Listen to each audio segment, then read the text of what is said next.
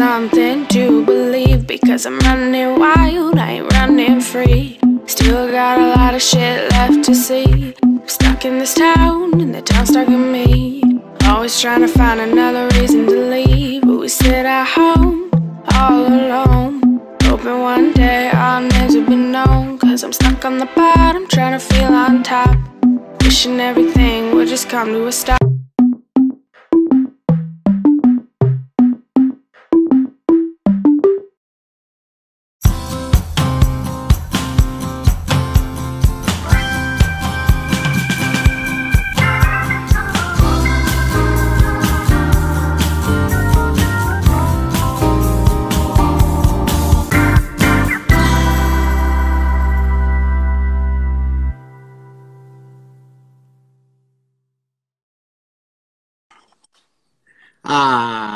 Coisa boa! Tudo bem com Que você? coisa boa te ver. Em primeiro lugar, a sua bênção, viu?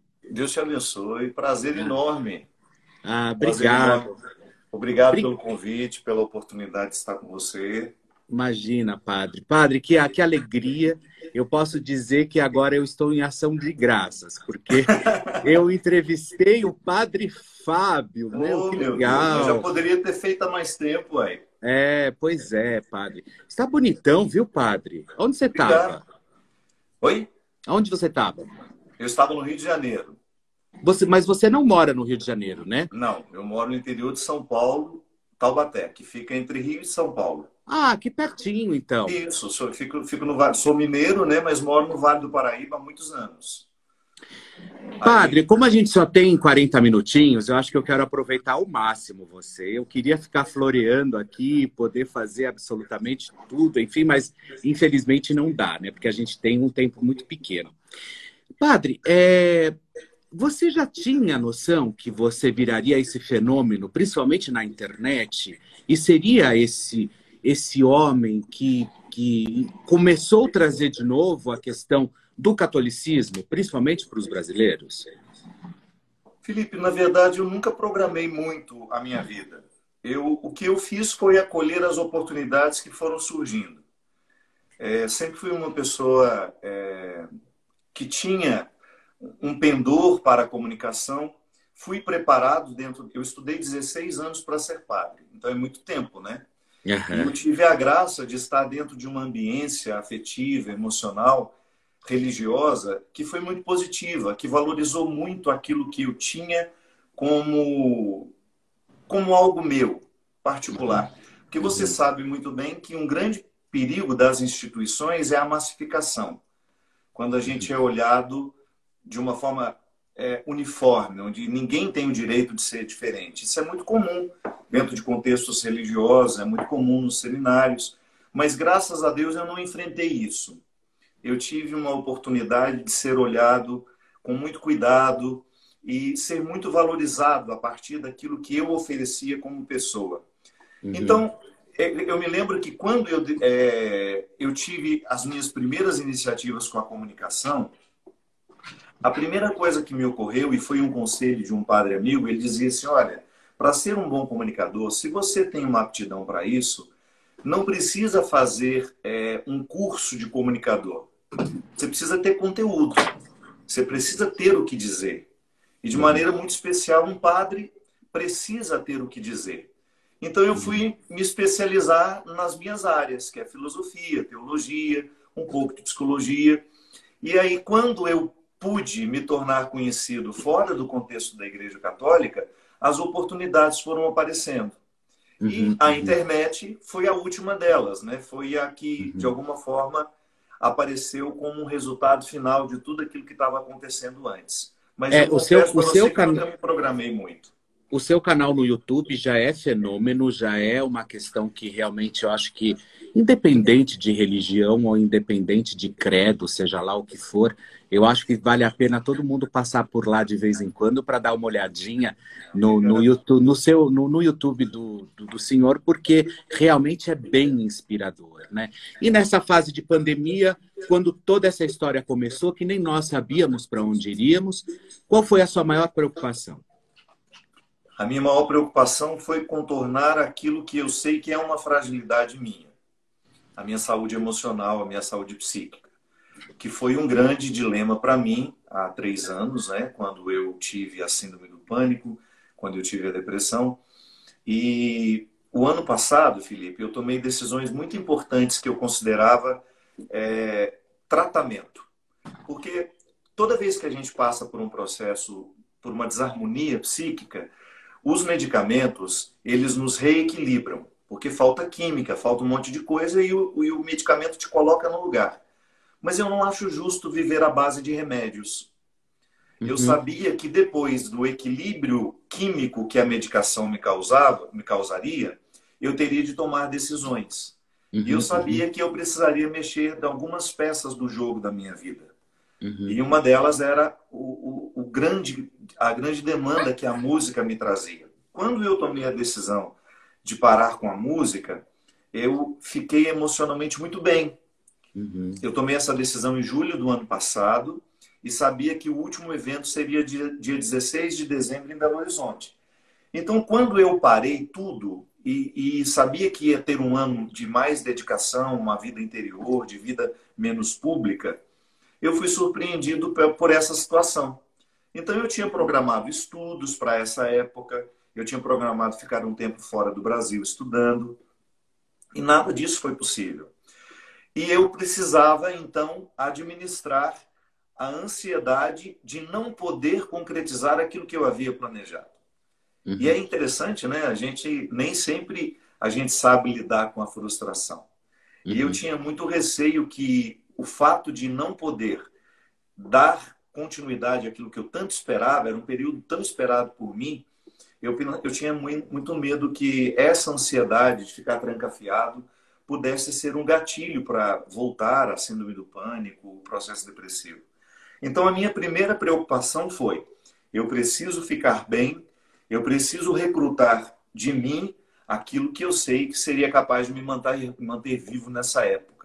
Vivo emocionalmente, não estou falando de, de, uma tragédia, de uhum, eu retirar uhum, a minha vida, não. Não, você não chegou a pensar em suicídio, né, padre? Há três anos, sim. Ah, quando eu tive a minha crise pior, Felipe, eu não pensava noutra coisa. Mentira, padre. Sim, era só nisso que eu pensava. Pra você ter uma ideia, eu ficava horas e horas do dia, da noite, pesquisando na internet formas de morrer. Então foi um, uma sombra muito difícil de ser enfrentada. Um período extremamente doloroso para mim, que causou. É... Que ultrapassa o espiritual, né?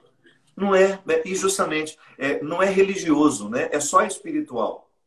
Quando a gente fala da espiritualidade, nós estamos falando de tudo aquilo que traz sentido à vida humana. Nós estamos falando dos nossos sentimentos, nós estamos falando de como a nossa alma é capaz de se encantar com as coisas bonitas, o quanto uma literatura faz bem ao meu coração através da mente, um texto bonito que eu li, uma coisa bonita que eu assisti, tudo isso é espiritualidade. Uhum. Então, quando você não tem vontade de viver, não é só um fator religioso que está fragilizado. Eu acho que o fator religioso é o último. Ele nem é tão importante nesse momento. Porque eu posso até perder a minha fé. Se eu não perder a minha esperança, eu vou sobreviver.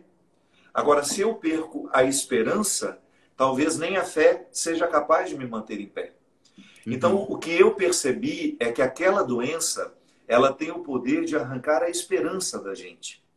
Uhum. A esperança mais simples, Felipe, que é aquela de você acordar de manhã e pensar: o que, que eu vou fazer hoje? De repente eu não existia, eu não tinha mais essas possibilidades, eu não sabia nem o que fazer na hora que o dia, na hora que eu acordasse. Isso é um fator extremamente debilitante. Quando você percebe que os motivos que lhe mantinham vivos, vivo, não lhe mantém mais. E o pior, você não é capaz de ressignificar tudo isso. Uhum. Se você me permite, é, claro. a partir de uma história que você Aqui viveu. Aqui a live é sua. Não, imagina. A partir de uma história que você viveu e que eu acompanhei com muito respeito. Porque toda vez que eu vejo um ser humano sofrendo, é, eu me vejo nele. Eu não tenho, é, eu não fujo de absolutamente nada que me impacta, sabe? Uhum. Seja na dor, seja na alegria. A alegria do outro é minha, a dor do outro é minha também. E eu me lembro o dia que você anunciou que você iniciaria um tratamento o oncológico, tratamento. Uhum. que seria muito difícil, que você precisaria lidar com um processo de debilidade física, mas, sobretudo, de debilidade espiritual, que não, que não, não estaria atingindo a sua fé naquele momento, estaria atingindo o significado da sua vida. Sim. É você ter uma enfermidade que você sabe que tem um poder letal. Uhum. É você ficar com a morte muito próxima de você. E graças a Deus você enfrentou isso com muita grandeza de alma, você superou tudo isso mas você sabe muito bem do que, que eu estou falando. Sim, e essa, e essa mesma, e essa mesma é, é, é, é, é óbvio, né, que é, você acha que na mesma sequência é, você conseguia ter o um entendimento disso, que você tinha que lutar e sobreviver, é, ou nadar contra a correnteza, como foi o seu caso? Tinha. Eu sou muito lúcido, sabe, Felipe? A minha fé, é, ela sempre foi muito racional. Uhum. Eu nunca fui aquele menino atrás de milagres. É, o que me encantou em Jesus nunca foi a capacidade que ele teve de ressuscitar os mortos, de curar os doentes. O que, o que me seduziu em Jesus desde muito menininho era a capacidade que ele tinha de amar as pessoas que geralmente a gente não ama. Era a capacidade que ele tinha de acreditar em pessoas que geralmente a gente não escolheria para estar com a gente. Então, desde muito, muito criança, a minha experiência de Deus foi pautada a partir de um Jesus muito humano, com uma capacidade enorme de ser absolutamente revolucionário na sua época, de romper com as tradições religiosas de sua época, de desafiar as estruturas políticas do seu tempo, porque ele acreditava que o ser humano, ainda que ele estivesse no, no mais terrível estágio de uma indignidade, esse ser humano nunca estava perdido. Então, como eu tive, a, a, minha fé foi construída a partir de uma relação com esse Jesus muito humano, ela sempre foi muito racional. Eu nunca pedi a Deus que me curasse de nada, Felipe. Uhum. Eu tenho tanto medo de pedir a Deus a partir da minha vontade, sabe? Quantas uhum. vezes eu me peguei rezando a partir do que eu queria e não do que eu precisava? Uhum. Pode ser que naquele momento eu precisasse ultrapassar aquele período difícil. Uhum. Seria uma injustiça eu pedir que Deus me curasse de uma doença que eu causei, que eu uhum. cavei. Uhum. A síndrome do pânico, o meu processo depressivo, cientificamente, a partir dos médicos, eu pude entender que foi o resultado de escolhas muito infelizes que eu fiz na minha vida.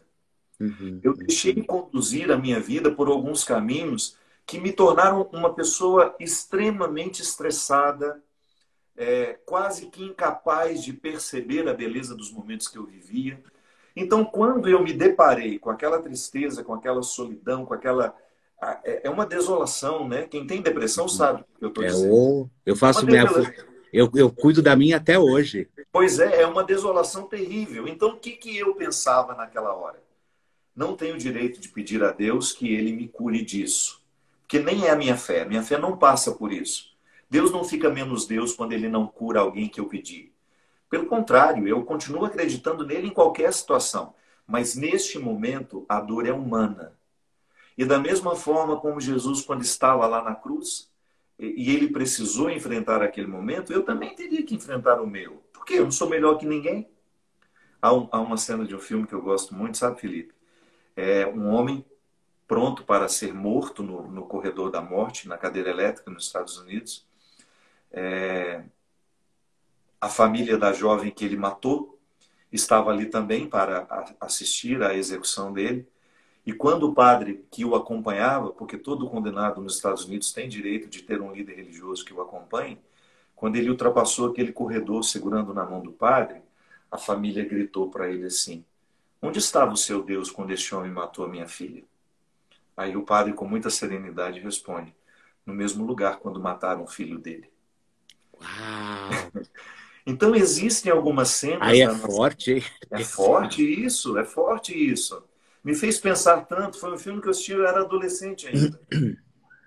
E eu fico pensando muito nisso. Onde é que está Deus no momento do meu sofrimento? no mesmo lugar quando o filho dele sofria. Mas por que, que ele não interviu? Por que, que ele não fez nada? Porque a realidade humana, nós estamos entregues a um processo de liberdade que ele não pode intervir. Como é que Deus interfere na minha vida, Felipe? Através da minha lucidez, quando eu rezo e peço a Ele sensibilidade, para perceber o que, que eu devo fazer ou não, onde eu me devo me dedicar, o que, que eu devo iniciar, qual é a amizade que me faz bem, Quais são os vínculos que eu devo cultivar? Quais são as escolhas que eu devo fazer?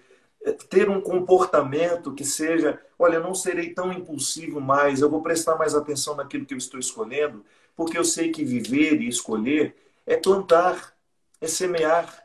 Mais cedo ou mais tarde eu vou ter que conviver com a colheita. Não é justo, depois de ter semeado um, um, um, canteiro de joio, eu pedir que Deus me ajude a colher trigo.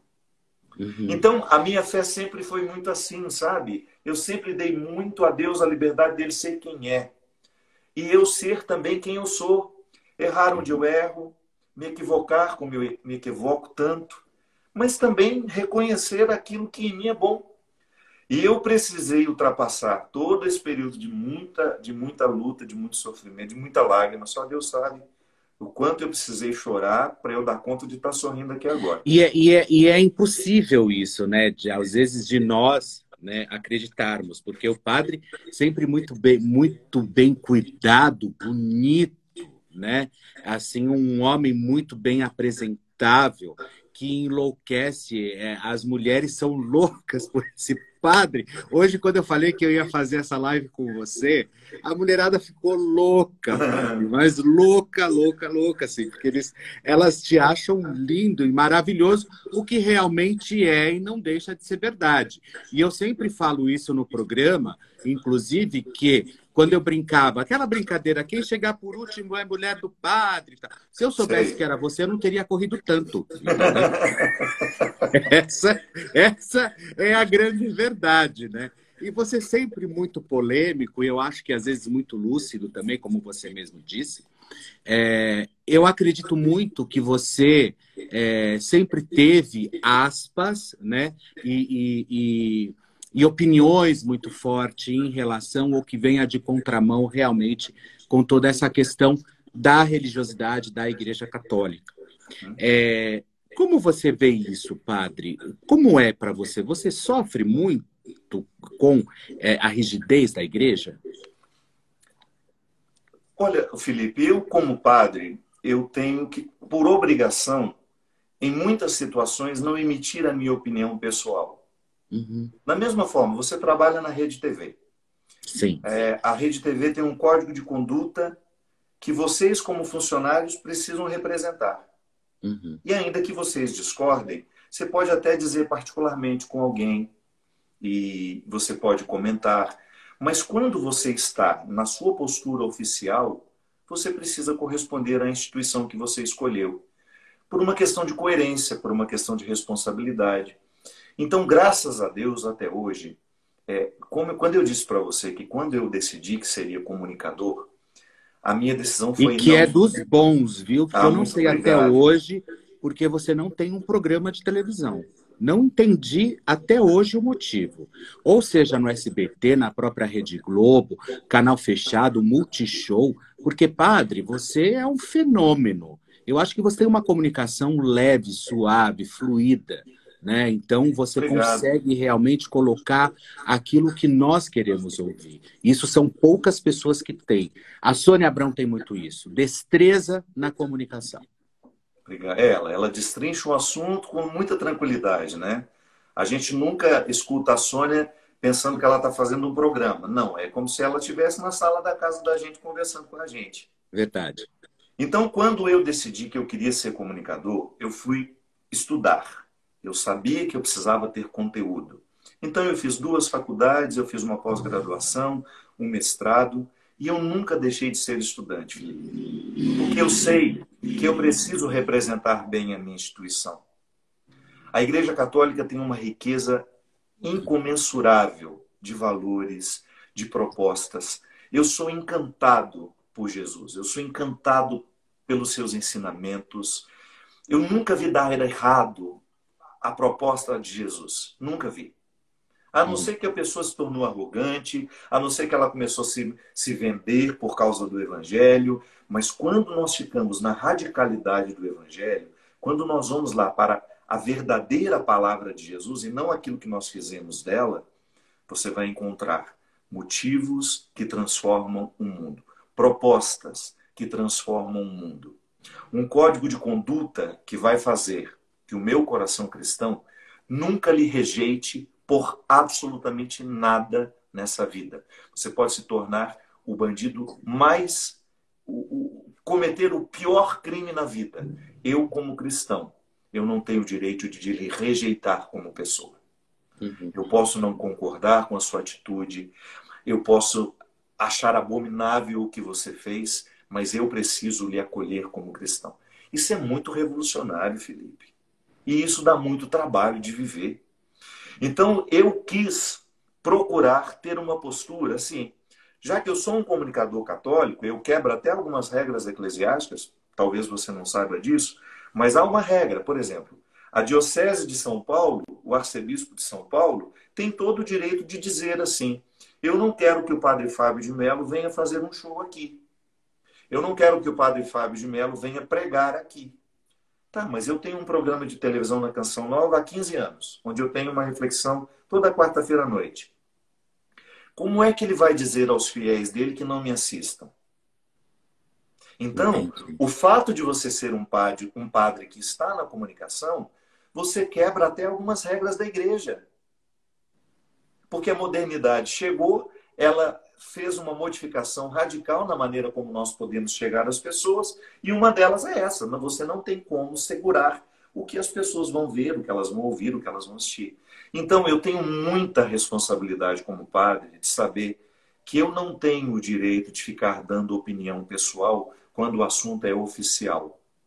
Uhum. Agora, eu posso muito bem ajudar a refletir aquilo que a gente ainda não está entendendo muito bem. Porque quando nós dizemos que a nossa verdade já está estabelecida, não significa que ela não tem novidade. Porque senão dá a impressão de que o nosso livro está fechado, lacrado e nada pode ser acrescentado. É verdade. A hermenêutica da, da, interpretação, ela nos diz o seguinte: aquele livro que você escolheu, que você escreveu há 20 anos, ele pode sim receber uma releitura, desde que essa releitura confirme aquilo que a gente tem na raiz. Quem está na raiz? Jesus. Eu só não posso contradizer Jesus, Felipe. Entendi. Se eu quiser ensinar um cristianismo sem Cristo, se eu quiser ensinar um catolicismo sem Jesus, eu estarei absolutamente errado. E graças a Deus, até hoje, eu nunca me peguei fazendo isso. Por isso, eu nunca fui muito é, repreendido ou chamado a atenção. Ô padre, você é uma, uma história que causou muito burburinho, né? E eu não, eu não posso deixar de fazer essa pergunta justamente a sua passagem pela programa, pelo, pelo programa da Maísa, aonde você comentou é, que você não revelou um pecado, padre. Como assim? Não faz isso, padre, não faz isso em programa de televisão, porque você acaba com a gente. Ah, o maior pecado cometido? O maior pecado, é. Ah, mas eu já cometi tantos pecados que. Eu, ah, você sabe. um, vai. Qual Mas foi aquele sabe... que no programa da Maísa você não, que o senhor não comentou? É que eu, com toda sinceridade, você consegue eleger qual foi o seu maior pecado na vida? Meu maior pecado? Não. É difícil de saber isso. É muito difícil você olhar para a sua vida e pensar onde foi o maior erro. Mesmo porque, Felipe, às vezes a visão de uma determinada realidade só é possível depois de muitos anos. Eu tenho tanto medo de classificar as situações como boas ou ruins. Felipe, às vezes uma perda hoje que você lamenta tanto, depois você olha para trás, nossa, ainda bem que aconteceu. Ainda bem que eu perdi, não foi perda, foi livramento. A partir daquela perda, tantas possibilidades se abriram para mim Então, eu olho para alguns erros meus do passado e eu tenho muita tranquilidade de olhar para eles e pensar: será que foram tão errados assim como eu, na época, julguei ser? Então, eu confesso que eu tenho. É, eu respondi, não era por escrúpulo, não, foi justamente por não saber qual é o maior pecado que eu já possa ter cometido. Mas vida. você já se apaixonou, como qualquer outro homem já, pass já passou por uma paixão? Ah, já, muitas, muitas. É, eu sempre fui um homem muito à flor da pele. Eu nunca tive medo dos meus sentimentos. E a, a, minha, a minha vida afetiva, ela sempre foi vivida com muita intensidade. E é claro que há uma, às vezes a gente tem uma dificuldade de pensar, né, isso, né? Sim, mas um padre já se apaixonou? Claro. Eu entrei ao seminário com 16 anos, Namorei escondido durante muito tempo, como na minha história. Eu não tenho, não tenho que, é, não preciso negar isso. Fez parte da minha história. Fui infiel em alguns momentos é, da minha vida de seminário e aquela infidelidade me ensinou justamente que eu estava no lugar certo, que eu devia ser padre. E graças a Deus eu nunca me envolvi com pessoas ruins. Eu é mesmo, que bom, Foi. padre. As minhas paixões sempre foram com pessoas que me ajudaram a discernir. Graças a Deus, eu não tenho absolutamente nenhuma pessoa na lista dos meus afetos, na lista das relações que eu, que eu vivi, que eu possa dizer assim: nossa, aquela pessoa me fez mal. Uhum. Não. E é claro que agora, como padre, Felipe, eu continuo tendo todos os desejos, eu continuo tendo todas as pulsões da sexualidade, da afetividade. E eu costumo dizer que viver com a restrição da sexualidade não é tão difícil como as pessoas imaginam. Agora, a gente não consegue viver é com a restrição da afetividade. Uhum, uhum. Um padre que não ama e não é amado, dificilmente ele vai viver a castidade. Uhum. Eu acho que amar e ser amado é uma, é uma condição fundamental da vida é, humana. Uhum, uhum. Você precisa, você precisa disso para viver. Então, eu acredito que é, o meu trabalho foi uma fonte de afeto durante muito tempo. Eu, graças a Deus, posso dizer para você que eu sou daquelas pessoas que os amigos têm mais de 30 anos de amizade. Eu não abandonei ninguém porque fiquei uma pessoa conhecida. Eu até conheci muita gente pelo caminho. Fiz amigos entre pessoas famosas, é, mas os meus laços mais fecundos continuam sendo, graças a Deus, o mesmo de quando eu era um menino, que eu não sabia nem que isso que a minha vida ia tornar tudo isso. E essa questão do assédio, principalmente das mulheres, que as mulheres elas, elas devem te assediar muito, né, padre? Porque você é um homem bonito e você tem noção disso, né? Como que você lida com isso? Olha, na verdade, o assédio ele é muito mais virtual do que presencial. Uhum. É mais na brincadeira, quando eu posto alguma coisa. Você acha que entra mais na linha do fetiche mesmo, assim? Você acha isso? Eu acho que eu preencho um pouquinho o imaginário feminino. É, é, existe até uma brincadeira assim, né? Que, que, que circula um memezinho. É, o, o cara é isso, o cara é aquilo, o cara fala bem, mas ele é o padre Fábio de Mello. Então, eu acredito que eu preencha alguns elementos que para as mulheres é muito especial, é fundamental num relacionamento. Que é, primeiramente, eu sou um bom ouvinte, Felipe. Se você precisar de mim, eu sou uma pessoa que passo horas te ouvindo, não te interrompo se for preciso. Essa sempre foi uma característica minha. Eu tenho uma facilidade enorme de ouvir. E a minha capacidade de ouvir acabou desenvolvendo em mim uma capacidade de compreensão. Sabe? Eu tenho muita dificuldade de julgar uma pessoa, por exemplo. Ela pode cometer a coisa mais terrível diante de mim, que eu tenho muita dificuldade de emitir um julgamento. Eu tenho tanto respeito pelos bastidores da pessoa, sabe? Sim. Às vezes aquilo que a pessoa está manifestando diante de mim não é nada perto do que ela é internamente, daquilo que ela não me mostrou. Às vezes é uma pessoa extremamente sofrida, difícil, com uma vida difícil, com uma história difícil que está arrogante diante de mim. Mas o que, que eu enxergo dela? Somente a arrogância. Então eu sempre gosto de, deixar, de, de permitir que aquela pessoa não seja classificada por mim com tanta facilidade. Então eu acho que o fato de ser um bom ouvinte, que me desenvolveu um pouco essa capacidade de ser compreensivo, que se expressa muito na minha fala, nos meus escritos, nos meus livros, E eu tenho um livro que é, é um best-seller no Brasil, vendeu mais de 5 milhões de cópias. Ele foi, acho que no ano retrasado, o, ano mais, o livro mais vendido em Portugal, é um livro que se chama Quem Me Roubou de Mim? Uhum. O sequestro da subjetividade e o desafio de ser pessoa. E lá eu tratei muito sobre as relações abusivas. De como, em algum momento do, daquilo que nós chamamos de amor, aquilo se transformou em posse, uma absoluta restrição da possibilidade da pessoa. Então, todas essas abordagens que eu fui fazendo como padre, é, é uma abordagem que tem uma, um, um, público muito alvo, que é o público feminino. Uhum. Então, por isso que eu acho que existe muito essa brincadeira. É claro, existem pessoas que criam histórias na cabeça delas. Outro dia veio parar uma na minha porta. Mentira! Que eu namoro com ela, que ela que nós temos uma história. Já cansei de dizer que não, que não existe história nenhuma, mas ela continua acreditando. Você não tem como entrar na cabeça da pessoa e dizer para ela: saia dessa ilusão, vá viver a sua vida, porque eu tenho mais o que fazer. Uhum, então, uhum. de vez em quando, me acontece uma personagem assim, em que a gente precisa dar um pouco mais de atenção, porque se trata de um, de quase que uma uma, uma construção. É uma obsessão, né? Uma obsessão que lhe coloca naquela história. E ela, ela, ela fez questão de acreditar na própria mentira dela e faz e quer que eu participe disso. E eu não acho justo, Felipe.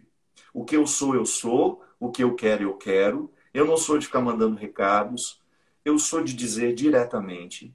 Se eu me apaixonar por uma pessoa, eu serei suficientemente homem ou para viver aquele relacionamento, assumir aquilo, se aquilo for, se, se aquilo for mais atraente do que a minha vida, Felipe, eu não tenho dúvida disso.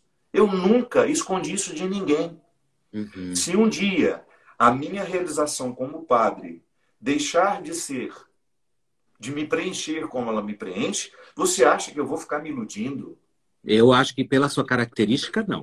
Então, se eu me apaixonar por alguém, e se eu achar que aquele alguém vale a pena e de fato eu quero aquilo para minha vida, será a primeira pessoa a saber. Então já tivemos aqui. Que signo você é, padre? Eu sou ariano. Ah, tá explicado. Tá explicado. Ah, é? Tá explicado porque que chegou a, a esse sucesso todo. Né? Ah, os arianos, eu não sou ariano, mas eu adoro os arianos. E, e, e aí tem muita gente que chama de satanárias. Mas é mentira, é brincadeira, tá? Ou é verdade, né? Porque você, com toda essa sua sedução é. absurda, né? É, você sabe por quê? Também. É. O limiar é muito estreito. Eu é. sempre digo isso. Felipe, eu me considero uma pessoa do bem. Do bem mesmo. Desde menininho. Os arianos são do bem. Eu nunca quis é, atropelar o caminho de ninguém. Eu não acho justo retirar o espaço que é do outro. Eu não vim ao mundo para concorrer detesto concorrência. Nunca gostei de participar de festival, de, de campanha disso, de campanha daquilo, para eu ganhar alguma coisa. Eu sempre gostei da cooperação.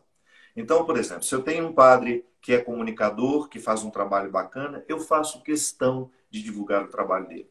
Se eu tenho um padre cantor que tem um trabalho super competente naquilo que faz, eu tenho enorme prazer. Então, na minha vida, eu fiz parcerias muito boas e e eu fui querendo ser essa pessoa do bem o tempo todo. Uhum. Só que o limiar, quando eu perco a minha paz, meu amigo, essa serenidade que eu busco ter, quando isso vira ira, mas é eu verdade, sou a pior, eu sou a pior pessoa do mundo. E é por isso uhum. Que eu tento me equilibrar muito, porque ela dura pouco, sabe? Sabe quando você tem aquela explosão de raiva? Isso Sim. em mim é uma coisa que me faz muito mal, mas acontece.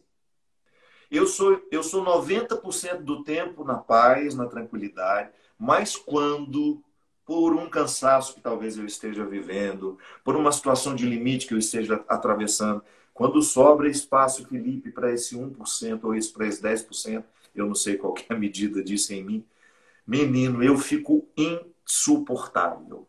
É, e graças a Deus que isso dura pouco. E geralmente eu faço isso com quem eu amo, o que é, é pior, é. né?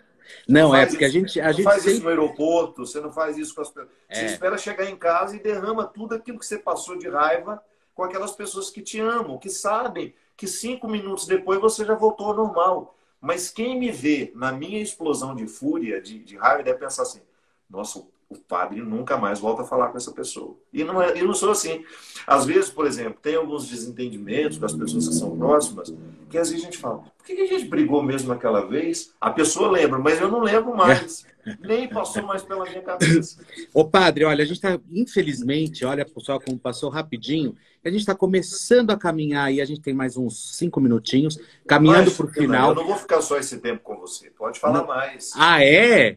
Ah, então tá liberado. Mas então, padre, eu quero aproveitar, porque assim, você sabe que a gente só pode conseguir fazer as coisinhas, ou então as nossas lives, o nosso trabalho, quando a gente tem pessoas também que acreditam no nosso trabalho.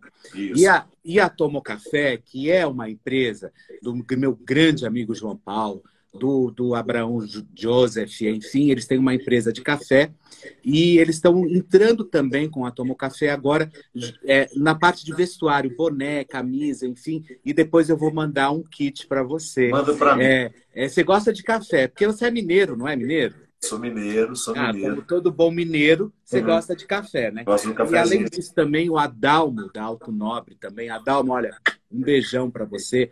Estamos aqui com o Padre Fábio, batendo esse papão. E eu quero muito também que todos vocês conheçam também a Alto Nobre. Um beijo para você, Adalto. Voltando aí, Padre Fábio. É um filme sobre a sua vida, isso é verdade? Já tiveram algumas propostas disso, Felipe. Foi há mais ou menos uns 10 anos, logo quando eu me tornei muito conhecido fora da Igreja Católica houve a proposta de um filme sobre a minha vida, eu não quis, eu achei que aquilo era uma coisa muito recente, chamar a atenção é, além do que eu dava conta, sabe? Sabe quando você percebe que existe uma visibilidade que precisa ter um limite para você? Tem pessoas que têm imunidade para isso, eu não tenho. Às vezes a, a, a vida muito pública ela é, ela é muito agressiva para mim. E eu tive uma regra. Quando eu comecei a ficar muito conhecido, eu tive uma regra. Então, quanto maior for a minha vida pública, maior terá que ser a intensidade da minha vida privada, da minha vida particular, do meu dia a dia. Você e entendeu esse ônus? Você entendeu? Entendi isso desde o início. Ok. Não quis ser um personagem, não quis aparecer na televisão parecendo uma pessoa que eu não sou. Fui lá, uma pessoa vaidosa, que treina, que faz academia, que gosta de se vestir bem. Nunca desmenti isso, nunca bati de frente com jornalistas que afirmavam isso e tinham prazer de afirmar isso. A única coisa que eu ficava assim, meu Deus, eu estudei 16 anos para ser padre, tenho duas faculdades, me considero uma pessoa que tem o que dizer. Por que, que numa entrevista em que eu digo tanto, a capa da, da, da manchete vai ser expondo uma fragilidade, uma, uma futilidade. Então isso para mim sempre foi muito difícil. Mas depois, quando eu percebi que eu já tinha o meu espaço, que eu assumi a minha liderança religiosa no Brasil, porque eu me considero um líder religioso que fala com todas as pessoas, que não fala somente com católicos. Eu acho que todo mundo que tem um desejo de crescer espiritualmente é, tem uma comunhão. Eu estabeleço facilmente uma comunhão com quem quer crescer espiritualmente. Então, isso para mim foi um, um, ponto que me colocou no lugar desde já. Eu apare, apareci como eu era, não inventei, não desmenti quando diziam, mas eu esperei o meu momento. E quando quiseram fazer o filme. Você não desmentia quando diziam o quê? Que eu sou vaidoso, que eu sou um padre que se, que se cuida. Porque eu podia, né? Imagina, eu não faço isso, não faço aquilo, não. Você faz academia? Faço. Desde quando eu precisei mudar de vida, mudar de saúde, ou melhor, fazer uma mudança na minha vida, na minha saúde, eu treino regularmente. Por uma questão de saúde, inclusive. Uma questão de saúde, questão de saúde. Será que isso pode ser por causa do estereótipo dos padres? Que eu fui criado assim, é, na igreja. Você viu os padres velhinhos ali, enfim. E talvez seja isso também, essa. Você não acha? Você não acha que é uma revanche social? Porque a gente ficou tanto falando isso não pode, isso não pode, isso não pode. É, é, depois, é, é, depois é você se olhar para lá. Isso também você não pode. O que você está fazendo aqui nessa academia? Isso não é lugar de paz. É uma revanche eclesiástica, dar... talvez. Né? É, eu acho que houve uma revanche social, porque a figura do padre, durante muito tempo, Felipe, e isso é um equívoco. Parecia que a gente não gostava da alegria. A gente chegava, vocês mudavam o assunto. Quantas vezes eu enfrentava verdade, nossa reputação que o padre chegou? Como é. se nós não pudéssemos falar das questões humanas. Como se nós talvez não pudéssemos rir de uma piada, de um deboche, de uma coisa. Então, nós colhemos o que a gente o que nós plantamos. Uhum. Durante muito tempo, o padre foi extremamente sisudo. Tinha medo de se mostrar humano, tinha medo de contar que pecava, porque parecia que desmoralizava a sua busca. E não é assim. Uhum. Nós sabemos que hoje, essas gerações mais jovens, elas se identificam com a verdade. Sim. Se eu me mostrar verdadeiro, eu posso até errar e eles são capazes de perdoar o meu erro, mas eu não posso mentir. Uhum, uhum. Eu não posso fingir. Eu tenho que dizer o que de fato eu sou. Quem eu sou? O que eu faço? Como eu penso? Então, essa revanche social acabou olhando para nós. Eu ouvi muitas vezes, Felipe, antes de ser um padre conhecido, eu frequentava academia, porque isso foi a mudança da minha vida, em que eu era uma pessoa absolutamente sem nenhum cuidado com a saúde, foi em 2002, no ano que eu me tornei padre.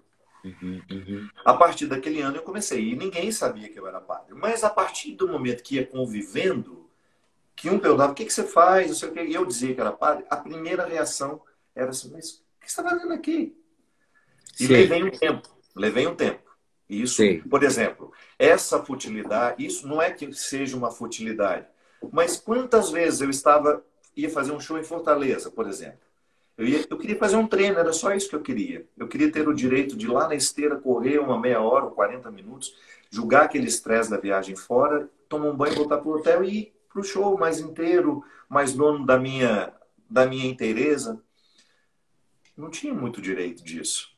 Uhum. Porque isso gerava uma curiosidade. As pessoas é, tinham um enorme prazer de tirar uma foto minha numa situação assim. É igual eu, por exemplo, um, uma história que minha, né, pessoal. Quando eu fiquei muito conhecido, eu falei assim: eu nunca mais vou à praia. Por mais que eu goste. Não, até porque daí, desculpa, aí para tudo, porque você de sunga deve ser uma loucura.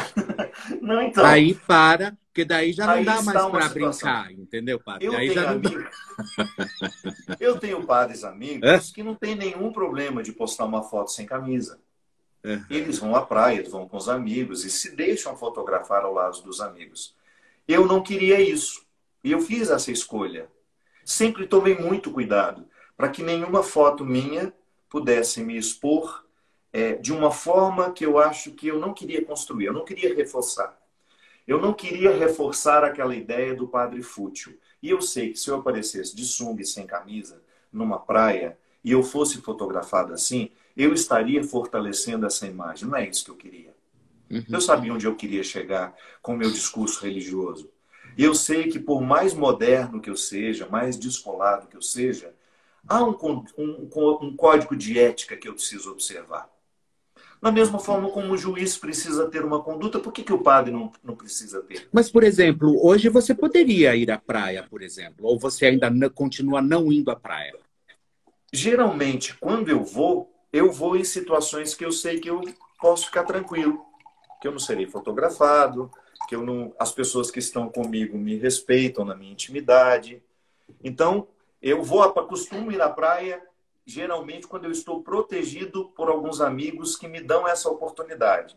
Senão, não vou, Felipe. Uhum, uhum. Eu ainda continuo acreditando que eu não preciso dessa imagem, eu não preciso dessa visibilidade. Sei. E quando eu estava te falando do filme, né? Por isso que nós estamos falando disso. Uhum. Teve um momento que eu percebi que o interesse de construir o filme, nossa, como a sua taça é mais chique que a minha, gente. Você gostou, padre? Lindíssima. Eu vou te mandar uma de presente. Ah, muito obrigado. Então, quando eu percebi que, olha só, a minha tá um brinde Ó, à nossa vida. Tchim, padre. Então, Felipe, quando eu percebi que o, o, filme tinha uma, uma tentação de explorar isso, eu falei, não, não preciso dessa visibilidade. Eu sou escritor. Se a eles interessarem um dos meus contos, um dos livros de, de literatura que eu escrevi, Marília Pereira que morreu preparando isso, ali a fazer isso no teatro. Eu me senti muito prestigiado como escritor. Quando Marília gravou o audiobook do meu livro, pediu meu telefone entrou em contato comigo e falou: Padre, eu estou apaixonado pelas suas mulheres. É um livro que chama Mulheres de Aço e de Flores. eu quero fazer isso no teatro, eu posso? Eu disse, pelo amor de Deus, Marília, isso é a mesma coisa que, que receber a notícia de que eu fui canonizado. Você, eu, eu, e ela chegou a preparar isso. E seria um espetáculo que ela seriam dois andares do palco, ela ensinaria embaixo a, o texto e em cima Ana Botafogo dançaria a mesma cena. Uau, que lindo! Uma coisa Pô, extremamente bem delicada, poético, né? bonito demais isso. E aí a Marília morreu, não aconteceu. Eu falei assim, olha, eu tenho livros que, que poderiam virar filmes, por que não? Aí sim, compraram os direitos de, dois livros meus, aí entrou essa crise toda. E depois, quando o, o Rodrigo Alvarez Sim. escreveu a minha biografia, e ele lançou até no Sem momento... dúvida, com uma, de, uma, de, uma, de uma competência, né? Ele foi muito competente, ele pesquisou bem a minha vida, bem. E ele teve, assim, uma dificuldade muito grande da minha colaboração, porque foi um período muito difícil para mim. Um período que eu estava com um nível máximo de estresse, já começando a síndrome do pânico, depois a morte da minha irmã, que foi muito difícil para mim. Tanto é que eu nem acompanhei muito o processo final da biografia. Mas quando saiu a biografia, ele falou, padre, temos propostas de filme. Eu falei, ah, Rodrigo, eu acho que ainda preciso viver muito. Uhum, Eu, eu tenho medo, sabe, Felipe, disso. uhum. De você é, ser colocado num lugar que ainda não é seu. Tipo o Papa é pop. Sabe? É, é- é como se ficasse assim, é, provocando um. Não sei, é, é como se fosse um escrúpulo pessoal. Fala, Olha, eu não mereço isso ainda. Mas você não acha que você lutar contra isso aumenta ainda mais a sua ansiedade, pode trazer sérios problemas, inclusive a depressão? Ah, mas você sabe que eu fico, eu durmo muito mais tranquilo quando eu digo não do que quando eu digo sim. Mas e quando o seu não é com uma vontade de falar sim? Mas ali não era. Não eu, é. eu tenho essa minha capacidade de, de que eu estava dizendo para você antes, eu sou muito reflexivo. Então, quando eu digo não, eu digo não com muita paz. Entendi. Eu, ao longo da minha vida, eu tive propostas de trabalhos, eu tive propostas fantásticas, que eram irrecusáveis do ponto de vista mundano. Eu olhava e falei, nossa, isso é muito maravilhoso. Mas será que isso é para mim? Será que isso vai é, reforçar aquilo que em mim eu preciso dominar? Porque eu não tenho dúvida. Aquilo que nos eleva é também o que nos destrói. Uhum, uhum, uhum. Do ponto de vista da vaidade. Inclusive a imprensa, né? E do ponto de vista da vaidade, você sabe disso porque você lida com vaidades, você lida com Nossa egos. Senhora. Se tem uma coisa que em nós não para de crescer, Felipe, é o ego. E o ego tem necessidades muito diferentes do eu. Então, geralmente, nós tomamos decisão ouvindo o ego. Um exemplo simples que eu gosto de dar: o arquiteto vem, monta um projeto de casa para a gente. Quem é que decide fazer aquela casa daquele tamanho, com aquele tanto de metro quadrado, com aquele tanto de espaço que a gente nunca vai usar, só vai pagar o IPTU? O ego. O ego. É, Porque a né? gente constrói casas imensas e depois a gente não sai da cozinha. A gente constrói salas de estar onde nós nunca estamos. A gente constrói casas para os outros e não para nós. A gente tem carros para os outros nos enxergarem, não porque de fato a gente precisa daquele carro. Então, eu tenho consciência de que quando eu sou comandado pelo meu ego, eu, viro, eu vivo um processo autofágico. Primeiro que eu passo a me custar muito caro. Se eu giro em torno das necessidades do meu ego, não há dinheiro que chegue para eu pagar as minhas contas. Uhum. Quando eu escuto o meu eu, eu falo, pô, Fábio, mas você não precisa disso. Quem é que está pedindo para você construir essa casa desse tamanho? Seu ego ou seu eu?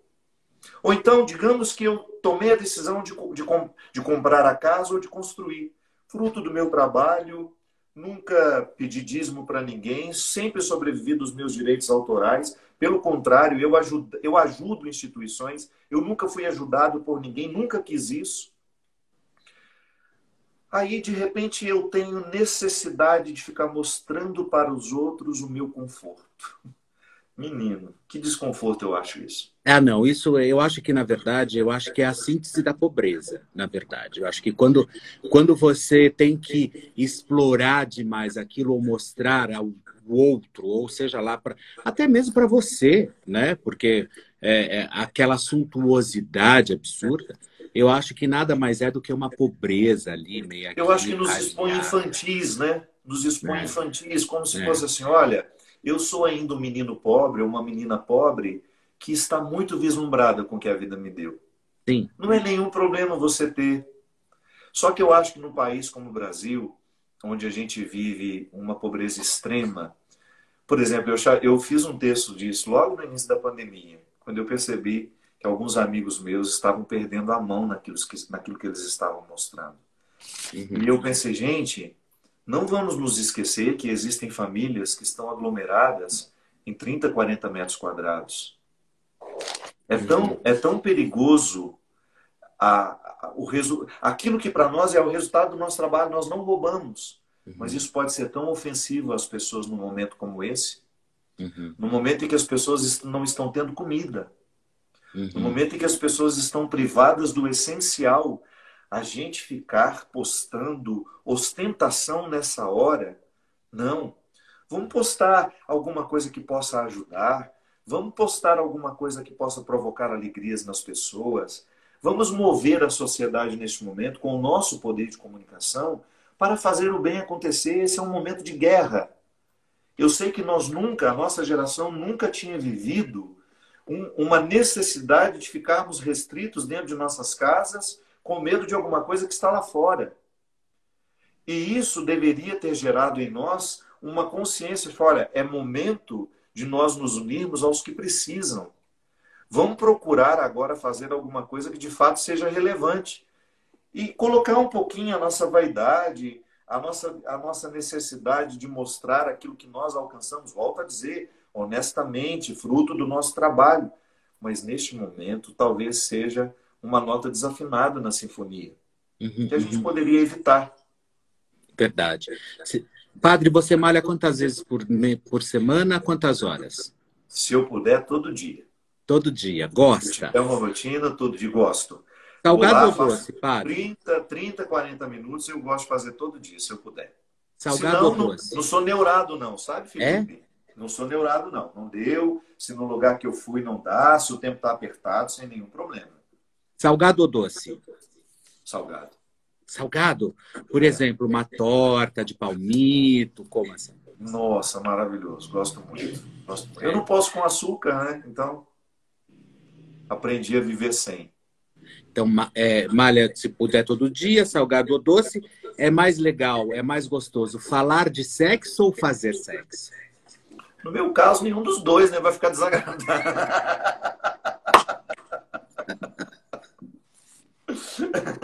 Eu falo de sexualidade. Sexualidade, é. Sexualidade é um assunto. É eu acho que é um assunto bacana, até porque eu acho que a gente está numa fase onde se fala muito de diversidade, né? Se fala muito de, de, de, inclusões, enfim. E eu acho que a sexualidade ela nunca teve tão em alta como agora nos últimos anos, né? Como que você vê isso, padre?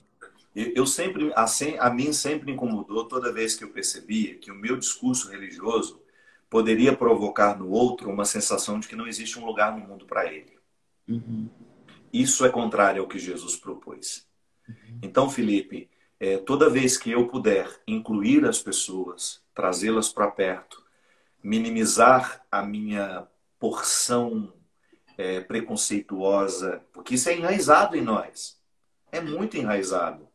Nós estamos sendo desconstruídos, e que bom, nós estamos sendo desconstruídos em relação ao racismo, eu já fiz piadas preconceituosas sem perceber que o fazia. Eu já ri de piadas que expunham uma pessoa ao ridículo. Não quero mais isso. Estou corrigindo na minha postura. Então, hoje, esse processo de desconstrução é importante demais. Porque eu quero, do fundo do meu coração, que tudo aquilo que eu falar seja para lhe ajudar a se tornar uma pessoa melhor. Uhum. Não reforçar, muitas vezes, de que não existe um lugar no mundo para você. Eu quero que você deixe uma bênção para todos nós. Ah, muito obrigado. Isso é muito fácil. Eu digo também que bênção não é mágica. A bênção ela é, é um gesto sacramental que o sacerdote faz, que quando atinge as nossas boas intenções, aí ela repercute. Uhum. Não adianta nada eu com o coração cheio de maldade falar, me dá uma bênção, padre. Eu, eu primeiro recomendo, é, faça um exorcismo, expulse os seus demônios e essa uhum. bênção vai ter um efeito lindo sobre você. Primeiro, agradeço, meu querido, mais uma vez pela oportunidade. Obrigado. E eu desejo a todas as pessoas que estão nos assistindo que esse tempo possa nos ensinar a ser melhores, a gente se aproximar de Deus de uma maneira mais honesta, sem tantas expectativas, permitindo que Ele seja Ele e nós sejamos nós. O Senhor esteja convosco, Ele, Ele está no meio de nós. Desça sobre nós, sobre os nossos corações, de maneira muito especial, sobre todos aqueles que hoje estão angustiados, deprimidos e entristecidos, para que Deus renove neles o dom da esperança. O Senhor que é Pai, Filho e Espírito Santo. Amém. Amém. Padre, quando eu te ver, eu quero te dar um abraço muito forte. Muito obrigado. Eu sei que você estava cheio, estava, está ainda, cheio de afazeres aí, de compromissos, mas você prontamente atendeu. E nós não nos conhecemos pessoalmente, mas dei justamente de frente com tudo aquilo que me disseram é, é sobre essa sua acessibilidade, de ser acessível, sabe? De, de, de, ter, de ter prontamente aceitado e a gente conversou. Eu fiquei muito feliz, mas muito feliz, viu? Se tem uma coisa que eu faço questão, Felipe, é de estar com as pessoas. E quanto mais diferente a pessoa, quanto mais ela discordar de mim, quanto mais nós tivermos é, posicionamentos que talvez possam ser muito diferentes, muito contrários, mais eu quero estar, sabe? Porque eu aprendo. Uhum. Da mesma forma como você querer estar comigo, eu me sinto privilegiado, me sinto uhum. extremamente honrado de você me incluir no hall dos seus convidados. Por isso que quando você falou comigo, disse, Felipe, eu tenho uma lista enorme de amigos, mas pode deixar que eu vou te colocar, porque tenho um carinho muito grande por você. Muito obrigado. É, admiro a sua luta, a sua trajetória. Muito obrigado. Observo o seu desejo diário de ser uma pessoa melhor, de, de estar em paz com você. Eu falo que felicidade é a gente viver confortável dentro da pele que a gente tem. É, isso é verdade. né? Olha, e por favor, quando a Soninha quiser me julgar na geladeira, você me defenda. tá bom. tá bom. Vou falar, o padre não vai para essa geladeira, hein? Dá um beijo na Sônia, no Vladimir, Docinho. por mim, na Léo, que de vez em quando tá lá, na Marcinha, Sim. no Tiago, que é um grande Docinho. amigo também. E quando você estiver passando essa loucura, padre, e eu já estendo aqui, obviamente, que nem falei com a produção, é, vai nos fazer uma visita também no programa, né? Passando essa loucura honra. toda. Vai ser uma honra. Na hora que passar tudo isso, eu vou lá ver vocês. Vai ser um prazer enorme. Tá bom. Tá bom? Beijão, padre. Obrigado, Muito obrigado, irmão. viu? Fica com Deus. Deus te abençoe. Amém, padre. Amém.